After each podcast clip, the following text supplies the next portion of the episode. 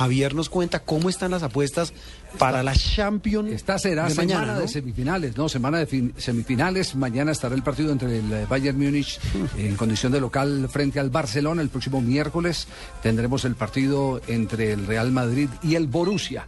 Las apuestas, 124 casas de apuestas eh, han sacado ofertas. Sí. Y se ha eh, llegado a un promedio de, de- de esas 124 de la siguiente manera. Para el partido de mañana es ligeramente favorito el Bayern Múnich. Por un euro apostado, usted ganará 2.20 si va al Bayern. Por Y el sí. empate, 3.45 por un euro apostado. Y por el triunfo del Barcelona, 3.26. Entonces paga menos si gana el Bayern, lo que quiere decir que es favorito para los eh, apostadores.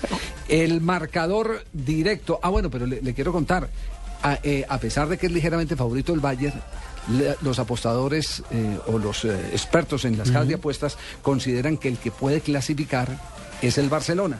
Y así, así, están, así están desarrolladas las ofertas. Por el Bayern Múnich, por un dólar apostado, por un euro apostado, 2,20 paga. Por el Barcelona paga 1.85. De- Le creen a el poder de remate que tiene el Barcelona en el partido de vuelta. Mañana a partir de las... Una, una y treinta de la tarde estaremos en transmisión por eh, Blue Radio y el Gol Caracol presentará el partido Real Madrid el día miércoles Real Madrid frente al Borussia Dortmund. Eh, eh, ¿Quieres saber eh, eh, cuánto pagan por un gol de Messi? Señor. ¿Cuánto? Por un gol de Messi pagan 4.50 por un euro apostado. Y por un gol de Alexis Sánchez El chileno. pagan 11. Es decir, le creen muchísimo menos. por un gol de Robben, el holandés, pagan 9 por un euro apostado y por uno de Pedro pagan 10. Messi y Mario Gómez son los que mejor calificación tienen porque son los que menos recompensas le dan al que apuesta. Messi, insistimos, 4.50, Mario Gómez, 5 euros por un... eh, ¿Juega mañana apostado. Messi? Eh, eh, acaba de hablar Andoni Subizarreta, dice que todavía no está dado de alta por el departamento médico, pero dice estar en plenitud de eh, plenitud de condiciones, no estar en condiciones de saltar al terreno de juego. Yo vi el partido de este fin de semana de Levante y, eh, y el Barcelona.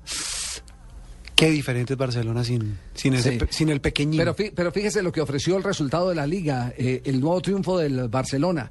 Si el próximo día, eh, la próxima fecha de la Liga Española, el próximo fin de semana, el Atlético de Madrid le gana el clásico al Real y el Barcelona gana su partido, será campeón anticipado. El Barcelona. Tiene 13 puntos de diferencia y hay eh, en disputa 16 puntos.